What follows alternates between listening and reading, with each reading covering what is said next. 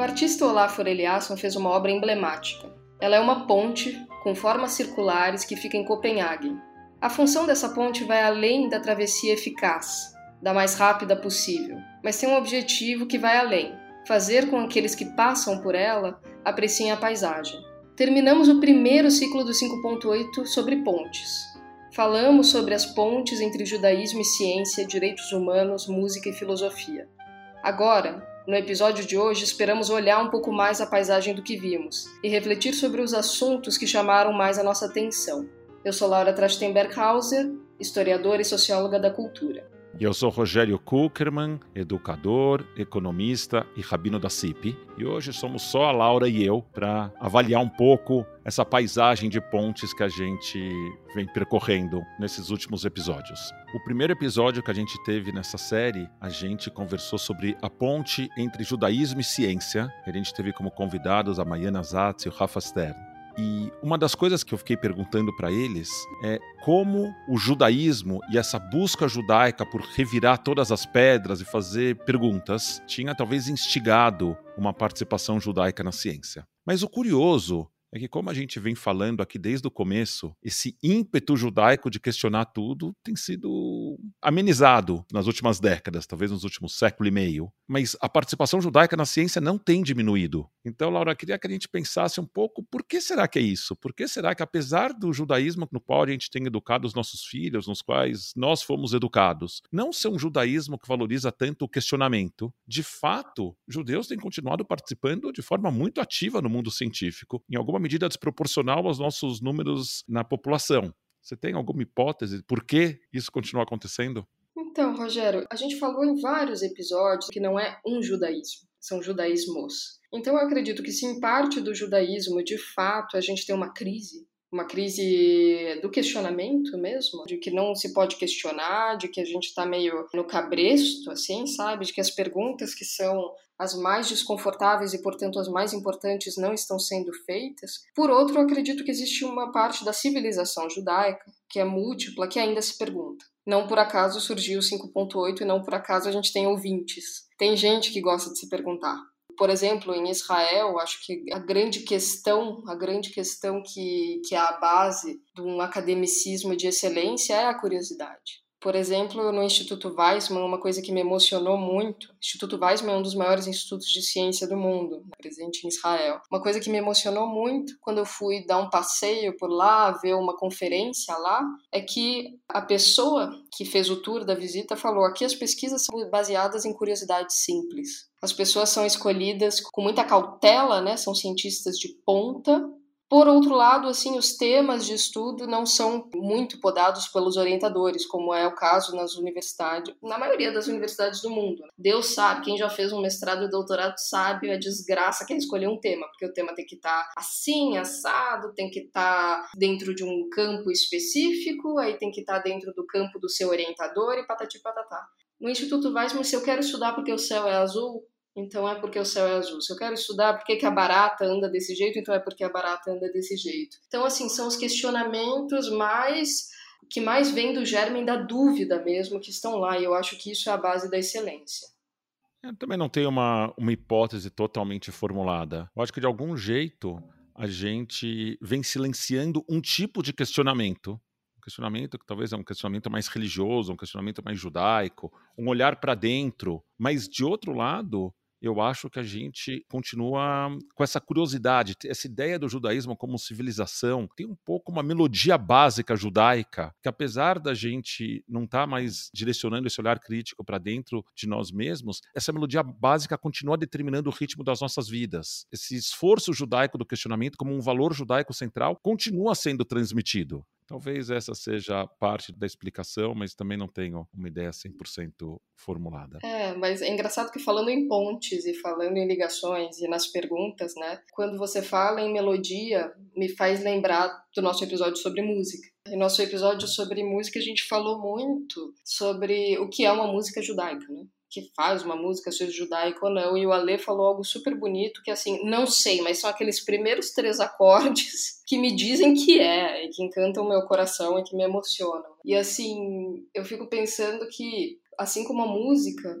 é algo inerente à identidade, a curiosidade me parece ser também. Por isso que me, me assusta um pouco quando eu penso, por exemplo, num texto do Chico, que fez com a gente o nosso quarto episódio, que é sobre pontes entre judaísmo e filosofia, um texto dele que se chama O Rabino, o Jumento e a Pérola, bem interessante, e que ele fala um pouco sobre a nossa relativização como judeus quando acontece algo de ruim na comunidade judaica. E aí ele fala sobre alguns preconceitos que foram feitos por comunidades super-ortodoxas em Israel, né, sobre alguns casos, mas não podemos parar aí, né, sobre questões da comunidade que a gente não gosta, que a gente sabe que está errado, mas a gente não questiona. E isso me lembra também toda a nossa discussão sobre direitos humanos. Qual é o nosso papel em questionar a comunidade judaica e qual é a principal dificuldade que você vê Rogério, em questionar, na verdade, os problemas que existem na comunidade judaica. Quero voltar um pouquinho para responder tua pergunta. No livro da Mayana Zatz, tem uma passagem muito interessante. O livro dela é de questões éticas. Como é que a gente lida com essa questão dos exames genéticos e o que acontece quando você vai fazer um exame genético para detectar uma doença e descobre que o pai que cria aquela criança não é, na verdade, o pai biológico, ou que, na verdade, nenhum dos pais, e os pais não sabem. Então, tem uma, uma série de questões éticas que aparecem desses exames. E uma das coisas que ela conta no livro é que em Israel é proibido o laboratório dar um resultado que não é o resultado que eles foram chamados para investigar. Então, imagina que eu quero descobrir se meu filho é celíaco. Imagina que eu seja celíaco, eu quero descobrir se meu filho é celíaco, eu vou lá fazer o exame de DNA. Nem sei se dá para fazer exame de DNA para ver se é celíaco, tá bom, pessoal? Mas imagina que dê. E aí, eles descobrem que eu não sou o pai. O laboratório é proibido de me dizer que eu não sou o pai. O laboratório só tem que dizer que o meu filho não é celíaco, o que é. Tem que dar o resultado do exame que eles foram chamados.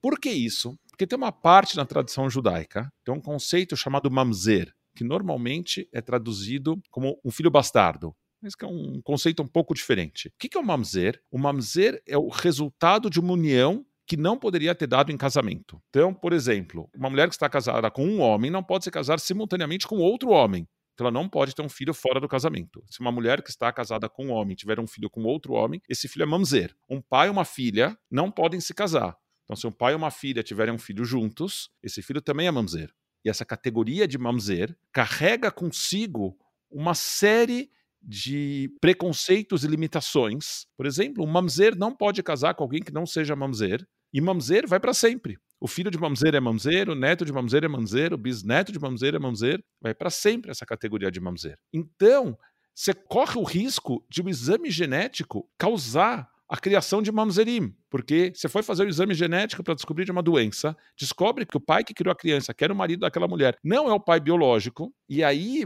você acabou de caracterizar essa criança como mamzer, com essas consequências terríveis todas. Então o que, que o Estado de Israel fez? O Estado de Israel resolveu limitar a aplicação da ciência e resolveu dizer os laboratórios não podem comunicar esse fato às famílias. Ao invés de, a gente precisa questionar esse conceito de mamzer. Talvez no século XXI a gente precisa repensar os nossos parâmetros religiosos. Mas os parâmetros religiosos, de alguma forma, estão congelados. Ai de alguém dizer que a gente precisa rever esse conceito. Eu tinha uma professora, quando eu estava estudando para o rabinato, que dizia: é muito fácil, é só a gente declarar todo mundo mamzer. Todo mundo deve ter tido algum caso na família em que alguém teve alguma relação imprópria de onde saiu um filho. Isso pode ter acontecido há 150 gerações. Não faz mal. Todas as 150 gerações foram mamzerim. Então é só a gente anunciar que todo mundo é mamzer e pronto, acabou a questão. Mas a gente se nega a pegar essa análise crítica e falar: não, realmente tem um problema aqui. Tem um problema com uma tradição que olha e tem as castas de Cohen, Levi Israel, e que são tratadas de forma diferente na sinagoga, são tratadas de formas diferentes na visita ao cemitério. Então, que, que a gente faz? A gente pega todo esse senso crítico judaico e joga ele para outras questões onde esses estigmas não existem, onde não é tabu. Você perguntar, mas por que, que assim não é daquele jeito? Por que, que a gente pode mudar essa regra? De outro lado, eu também acho que as pessoas, nessa inclusão judaica na sociedade, o mundo judaico está cada vez menos investido da sua dimensão judaica da sua identidade. É uma pena, mas essas brigas, esses questionamentos drenam a tua energia de uma forma significativa. E as pessoas escolhem outras brigas para comprar. Elas não vão comprar essa briga na qual a demanda de energia é maior, mas o retorno é menor. Eu acho que essa análise acaba ficando um pouco deixada de lado e os judeus foram usar sua capacidade investigativa aplicada em outras áreas, inclusive a ciência. Mas eu também acho, nesses tempos, que esse fenômeno que o Chico aponta, de dizer que às vezes os judeus olham com menor crítica a coisas que pessoas de dentro da comunidade judaica fazem, acho que em parte é verdade, em algumas situações é verdade, mas em outras situações olham com muita maior crítica. Eu tenho visto com muita frequência comentários de Facebook que diz quem sofreu o nazismo não pode expressar racismo. Eu falo, na verdade, ninguém devia poder expressar racismo, mas eu não posso considerar que a vítima tem mais obrigação que o algoz. A vítima é vítima no final das contas. A vítima que se transforma em racista está errada, mas ela não está mais errada porque ela foi vítima numa outra situação. Então, acho que também tem situações em que a comunidade judaica olha para si mesma e tem expectativas maiores do que ela tem com relação a outros segmentos. Talvez seja justo dizer que ela olha para outra parte da comunidade judaica com expectativas maiores. É um dedo acusador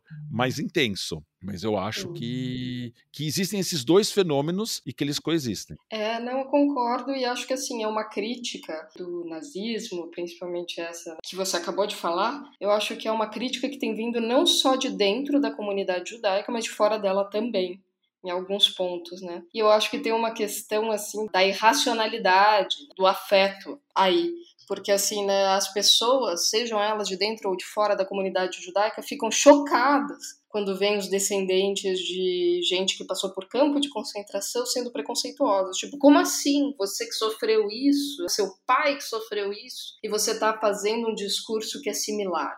Se você pensar racionalmente, tô totalmente com você.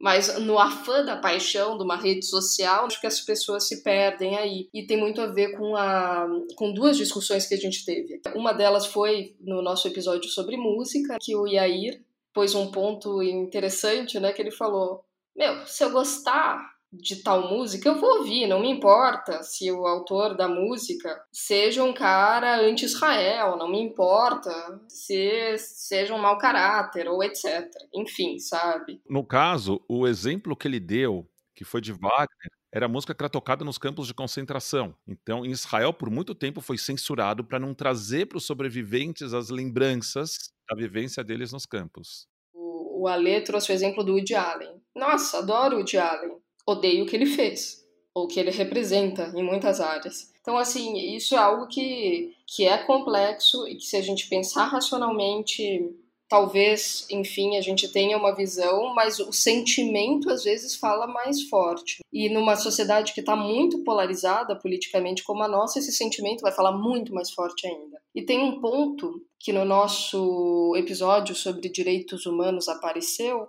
que o Rafa falou, né, e que eu acho que assim é de uma capacidade, de uma clareza impressionante que assim, todo mundo ter que usar máscara não é evidente. As pessoas não poderem fazer suas festas de fim de ano não é evidente, não é óbvio. E a gente trata como óbvio e a gente já tem um sentimento e um afã que leva a gente pensar que o outro tá totalmente errado, que aquilo é um absurdo, que faz a gente querer partir para briga. Mas que a gente tem também uma necessidade de pensar que as coisas precisam ser explicadas, que as coisas precisam ser colocadas de uma maneira compartilhadas de uma maneira melhor, que as pontes precisam ser melhores construídas. Isso tem muito a ver com também sobre o que a gente conversou no último episódio sobre ética. Como se constrói uma ética que seja universalista e qual que é a, o que, que o judaísmo tem a agregar nisso. Eu não tenho certeza se eu concordo tanto com essa ideia de que falta explicação. Eu acho que, em particular, com relação à pandemia, as explicações estão dadas. O que eu acho que a gente tem hoje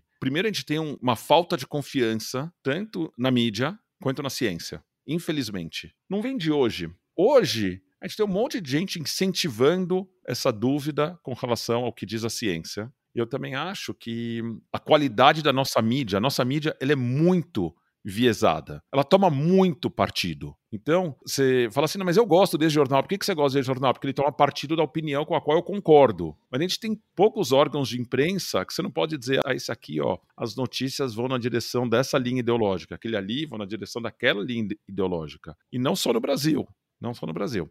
Então, eu acho que isso dá o pretexto do qual as pessoas precisam para adotar atitudes que são muito egoístas nessa questão do uso da máscara. Porque essa é uma pergunta que a gente conversou com a Juana e com o Rafa, que é a questão de em que medida, além dos direitos, a gente tem que ter uma conversa sobre obrigações. E que eu acho que foi o Rafa que colocou isso muito bem, que o que a gente precisa ter é os direitos individuais e os direitos coletivos. Você tem direito de sair na rua sem máscara, eu tenho direito de não me contaminar pelo coronavírus. Mas na medida em que a ciência é questionada, a minha saída na rua sem máscara pode ser justificada, mas você não tem certeza que a minha não máscara vai te causar doença. A gente nem sabe se tem vírus. Talvez seja o implante do chip, que sei lá o que vai acontecer. E aí, isso abre o espaço para uma conduta não ética travestida de alguma coisa diferente, de um questionamento legítimo. Eu acho que hoje o que mais se coloca contra a ética é a comodidade. E acho que a gente está caminhando cada vez mais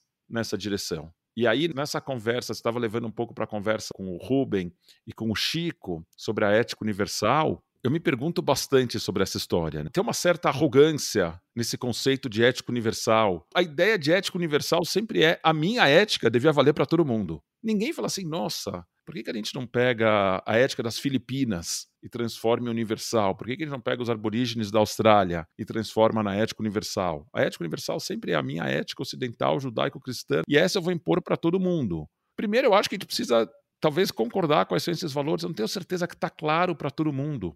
Eu estava conversando esses dias, a Anistia Internacional, não sei se ela ainda tem, mas ela tinha um preceito de que os relatórios de cada país sempre eram escritos pelo escritório da Anistia Internacional em outro país, para que as pressões políticas não pudessem determinar o que vinha escrito no relatório. Eu percebo a vantagem disso, especialmente em regimes ditatoriais, onde o governo podia exercer uma pressão gigantesca sobre o escritório da anistia, com ameaças de prisão, com ameaça de sanções. O fato de ser um outro escritório de outro país que escreve esse relatório garante uma liberdade grande. Mas, de outro lado, tem especificidades de cada país e de cada cultura que o sujeito que está escrevendo de fora talvez não entenda. E eu vejo um monte de situações nas quais a minha ética diz essa categoria está sendo oprimida e membros dessa categoria naquela cultura diz: não, eu não estou. Quem está sendo oprimido é você. Na questão das mulheres, isso acontece com uma frequência gigantesca. As pessoas ocidentais apontam para o mundo muçulmano, por exemplo, e dizem: não, olha a burca, que opressão. E um monte de mulheres do mundo muçulmano apontam para as mulheres de biquíni nas praias brasileiras e falam: olha a cultura do corpo, qual elas têm que se submeter e ficar com esses, uma ideia de corpo feminino absolutamente irreal eu preciso confessar que nessa história eu não sei exatamente onde eu me coloco. Estou um pouco ainda tentando entender. Porque eu gostaria que a gente tivesse valores que fossem universais e que a gente pudesse dizer, olha, nesse caso, a gente precisa de uma intervenção internacional, porque esse valor, que é fundamental, não está sendo respeitado. Mas acho que a gente não chegou lá ainda. E eu me pergunto se a gente está fadado a essa ideia de que esses valores, essa ética sempre vai ser subjetiva. Pelo menos sempre vai ser regional, né? sempre vai ser específica de uma cultura. Eu concordo muito com você em quase tudo. Também fico pensando muito que a, a ética que querem se, se, impor sempre é a nossa. Nunca é do outro, nunca é das Filipinas, nunca é do Japão, nunca, enfim. É sempre uma ética muito ocidentalizada. Acho também que isso é um tema muito complicado, mas tem algo que o Ruben falou no nosso último episódio com que eu concordo em grande parte também. Que ele falou assim: Talvez uma ética baseada no sofrimento do inocente, por exemplo, do sofrimento da não escolha. Se a pessoa tem direito de usar o biquíni e a burca, por mais que os dois possam ser opressão ou não. Se a pessoa tem o direito de trans, ir e vir. Se a pessoa tem o direito de, de escolher mesmo o que ela quer ser. E eu também não sei exatamente onde eu me coloco, mas tem uma frase que eu penso bastante, que é uma frase de um grupo um pouco da, da minha época de adolescente, que se chamou Rapa. E tem uma frase que eles falam que eu acho belíssima, que é qual é a paz que eu não quero seguir admitindo? Na sua opinião, qual é a nossa paz como comunidade judaica, como judeus que a gente não pode seguir admitindo? Eu acho que a comunidade judaica está num momento de questionar várias das suas pazes e de questionar várias das suas guerras também. Então, eu acho que, de um lado, a comunidade judaica aceitou preconceitos contra outros grupos por tempo demais. E eu acho que, nesse momento, em parte porque o movimento de Black Lives Matter está funcionando porque o Me Too também está funcionando, quer dizer, tem questões da questão racial, da questão de opressão de gênero, da questão de inclusão LGBTQIA. Eu acho que são questões para as quais a comunidade judaica está acordando e está falando a gente precisa se mexer. E não adianta a gente só se mexer nas nossas falas, a gente precisa começar a adotar políticas comunitárias que transformem isso. Eu, eu sempre digo, pessoal, os rabinos fazem as suas prédicas. Vai tentar um negro entrar numa sinagoga e vai ver como na segurança vai dar muito mais trabalho. É vergonhoso a gente precisa com urgência transformar essa situação. Vai uma pessoa cujo nome no RG não bata com o nome social que essa pessoa usa. Essa pessoa usa o nome de mulher e o RG é um documento que diz que a pessoa é homem. Vai ver o trabalho que essa pessoa vai ter para entrar em qualquer uma das nossas instituições comunitárias. Vai tentar matricular o seu filho numa escola judaica e na ficha, vamos ver quantas escolas judaicas não diz nome do pai e nome da mãe. E aí, se a criança tiver duas mães, fala, não, não faz mal, risca o nome do pai. E não percebe o pacto simbólico que tem tanto para aquelas duas mães quanto para aquela criança. Ela é resultado de uma ficha de matrícula arriscada.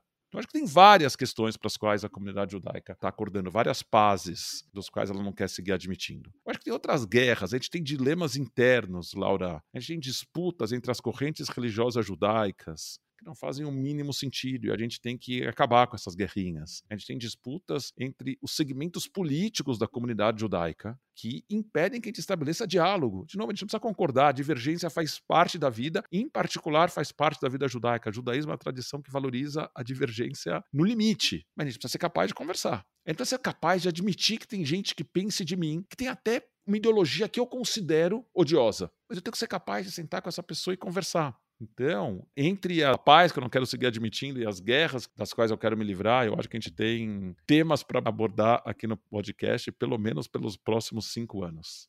Também acho. E acho que, assim, principalmente essa última que você falou dos, de, das divergências políticas né, dentro da comunidade, eu sempre achei isso tão patético, assim, não querendo botar lenha na fogueira, mas assim, gente, é 0,02% da humanidade num país que é o mais cristão do mundo. Assim, parece uma, uma briga de formiguinha, sabe? Tem questões muito maiores em torno das quais a gente poderia se unir, na minha opinião. E acho que isso tem muito a ver com o episódio de direitos humanos que a gente falou. A Juana é uma pessoa que trabalha acolhendo imigrantes, que trabalha com diversas questões de direitos humanos. E assim, tem um, um texto dela que a gente citou, que ela fala que é muito difícil para um cara de Tel Aviv sentir empatia pelo que acontece a 100 quilômetros. Né? Talvez seja muito difícil para a gente sentir empatia pelo que está acontecendo em Manaus, não sei. Porque, como você falou antes, né, as explicações estão aí, mas eu não sei o quanto as pessoas afetivamente absorvem elas. E a gente tem um problema muito grave dessa mídia enviesada que está sendo piorado pelas mídias sociais, em que a gente vive em filtros. Né? E nada melhor do que escutar minha própria opinião. É fantástico. Assim, como é que você acharia? Eu não sei como a gente poderia trabalhar para esse lado empático, para a gente conseguir empatizar e estar em torno de causas que sejam maiores do que o nosso próprio umbigo de problema político e sentir empatia pelo que está a 100 quilômetros, pelo que está em Manaus, acontecendo em Manaus, por todas essas fases que a gente segue admitindo e que não dá mais para admitir. Sabe uma coisa curiosa, Laura? Eu escrevi, agora parece que foi há uns 15 anos, mas foi só em 2020. Eu escrevi para a revista do Observatório Judaico dos Direitos Humanos, Henry Sobel, um artigo em que eu comparava Purim com Pesach. Purim, eu tenho vários artigos sobre Purim. Purim é uma festa que é linda, maravilhosa e que me incomoda profundamente. O filósofo israelense ortodoxo Eshayahu Leibovitz, que o Chico mencionou no último programa, Purim tem uma regra que ela é comemorada num dia no mundo inteiro, menos em Jerusalém, e ela é comemorada em Jerusalém no dia seguinte. Chama Shushan Purim. O Eshayahu Leibovitz dizia que ele aproveitava em Purim, ele ia para Jerusalém, então não tinha obrigação de comemorar. E no dia seguinte ele ia para Tel Aviv, também não tinha obrigação de comemorar, e assim ele não comemorava Purim. Os últimos dois capítulos de Megilat Esther, do livro de Esther da Bíblia, que a gente lê em Purim, falam de um massacre que os judeus cometeram contra os persas, no qual eles mataram mais de 75 mil pessoas. É terrível, e é um massacre do qual a gente não fala. E eu falo que a lógica um pouco que alimenta esse massacre é tentaram nos matar, não conseguiram, mas agora a gente assumiu o poder a gente tem a força e a gente vai usar essa força contra os nossos inimigos. Essa é a lógica que está implícita nesse final da Miglah. Pessah tem a lógica completamente oposta. E eu brinco que essa primeira lógica é a lógica do trote. O sujeito entra na faculdade, ele odeia que cortam o cabelo dele, que pintam o rosto, que forçam ele a pedir troco no sinal. Mas ele passa para o segundo ano e tudo que ele mais quer é fazer as mesmas coisas com a próxima geração. Que agora que eu sou veterano, eu vou abrir mão da minha chance de passar o trote numa nova geração de calouros. Pesach é exatamente o contrário. A lógica de Pesach diz: porque vocês foram oprimidos no Egito, vocês conhecem a dor da opressão e, portanto, a tua obrigação é proteger todos os oprimidos em todo lugar. Um dia você vai ter poder. E quando você tiver poder, a tua obrigação é proteger o oprimido. Não é porque você vai ter poder que você pode se tornar o opressor. E a gente convive com esses dois polos. Eu adoraria que a gente vivesse uma vida só de Pessah, só de se identificar com o oprimido. Mas a verdade é que tem parte da tradição judaica que fala: nós temos os nossos inimigos e o que a gente precisa fazer é se defender. E aí, Laura, isso às vezes se aplica com relação ao mundo judaico contra o mundo não judaico, às vezes se aplica contra a minha tribo dentro do mundo judaico, contra outra tribo também dentro do mundo judaico. Passa a ser muito difícil esse desenvolvimento da empatia para todos nós. Então, não sei, acho que a gente pode pensar aqui no podcast de que forma a gente pode contribuir para desenvolver essa, essa empatia. Você tem alguma ideia de como é que faz isso? Tem um lema no manifesto da minha empresa que se chama Provocar é Preciso.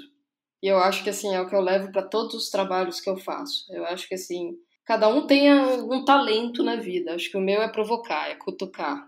No meu caso, as pessoas na sua paz. Agora, eu acho que tem muitas coisas que dá para ser feitas, mas eu acho que a primeira delas que a gente deveria trabalhar é justamente essa percepção de que não dá para admitir, de que é inadmissível, de que o preconceito contra mim não é maior e nem mais importante que o preconceito contra o outro, e que o preconceito contra mim não legitima a minha ação. Tem uma frase que já virou clichê, mas que eu acho fantástica, que é: o espelho de uma sociedade doente é quando o oprimido quer ser o opressor.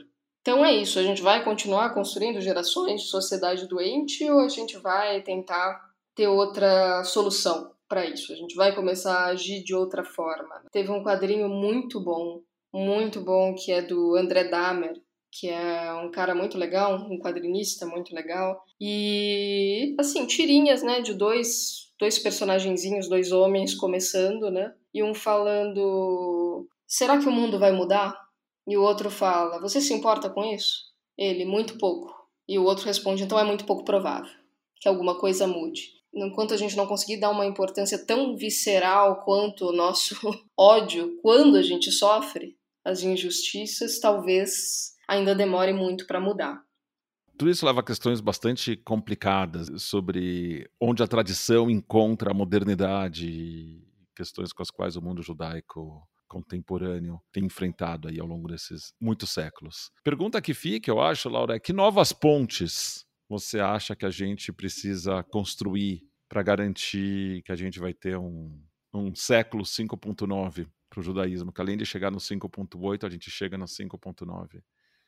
Eu acho que todas que construam uma relação saudável entre tradição e modernidade, ou seja, acho que a gente tem que fazer as perguntas mais desconfortáveis possíveis, né? Uh, o livro da Mayana Zatz, eu achei o título genial, né? Que se chama Genética. As perguntas que nossos avós não tinham que fazer. A modernidade nos traz uma série de perguntas que de fato são novas e são difíceis e as respostas não vão vir na hora nem no dia seguinte e elas vão entrar em conflito com a tradição. Impossível que não entrem. Mas aceitar essa paz, né, essa suposta paz. Aliás, outra frase do Rapa dessa mesma música, que eles falam que paz sem voz não é paz, é medo. Não é paz, é medo, é fechar os olhos. E eu acho que assim, todas as pontes que levem a uma paz e uma harmonia que seja verdadeira, não ao medo, não à exclusão, não à falta de inclusão e de diálogo.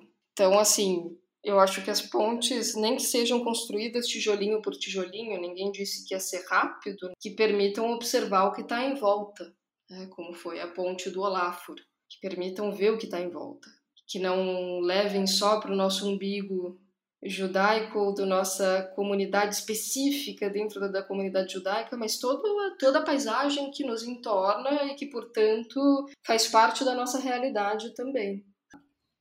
Resta então, gente, a gente partir para nossas dicas culturais de hoje. É, minha dica cultural é a série Abstract da Netflix. Tem um episódio lindíssimo com o Olafur. Eliasson, que a gente falou hoje na abertura, esse artista maravilhoso. E tem um episódio muito legal também com uma professora israelense que está coordenando um departamento no MIT. E eu acredito que essa série fale muito sobre pontes, como a gente viu em design, com moda, com engenharia de materiais, com biologia, com o que for, e como essa união de conhecimentos pode gerar uma inovação sem precedentes. E você, Rogério? Eu vou indicar um, um, outro podcast, um podcast do Instituto Shalom Hartman na América do Norte. O Instituto Shalom Hartman, que começou em Jerusalém, fundado por um rabino canadense que fez aliá, rabino David Hartman, que hoje é liderado pelo seu filho, o rabino Daniel Hartman, e que na América do Norte tem meio que uma entidade, uma subsidiária quase que independente liderada pelo Yehuda Kurtzer. E eles têm um podcast chamado Identity Crisis. E o episódio número 39 é uma conversa entre o Yehuda Kurtzer, que é dos intelectuais judeus, do mundo intelectual judaico que eu mais admiro, com o Mika Goodman, que teve virtualmente no Brasil há um mês e meio. A Laura fez parte da conversa com ele. E eles conversaram. O título é Mature Jewish Secularism, uma secularidade judaica madura. Mas a verdade é que a conversa foi sobre identidade judaica. E foi uma conversa profunda, interessante, gostosa de escutar. Então, eu quero indicar, em geral, esse podcast, Identity Crisis, que é um podcast muito bom, mas em particular o episódio número 39, a conversa do Euda Kurtzer com o Mika Goodman. E a gente vai ficando por aqui. Quero agradecer a todos os nossos ouvintes que têm nos acompanhado, que têm escutado todos os episódios, que têm participado agora do nosso grupo no Facebook agradecer a Laura pela parceria no desenvolvimento desse conceito e tocar todos os episódios. Agradecer o apoio da Congregação Israelita Paulista, seus profissionais e voluntários. E a gente vai continuar explorando qual é o futuro do judaísmo e construindo juntos o judaísmo do futuro. Daqui a duas semanas a gente se encontra de novo. Se você não assinou ainda o podcast, usa a plataforma na qual você está escutando para assinar, não tem custo nenhum. Beijos e continuem se cuidando.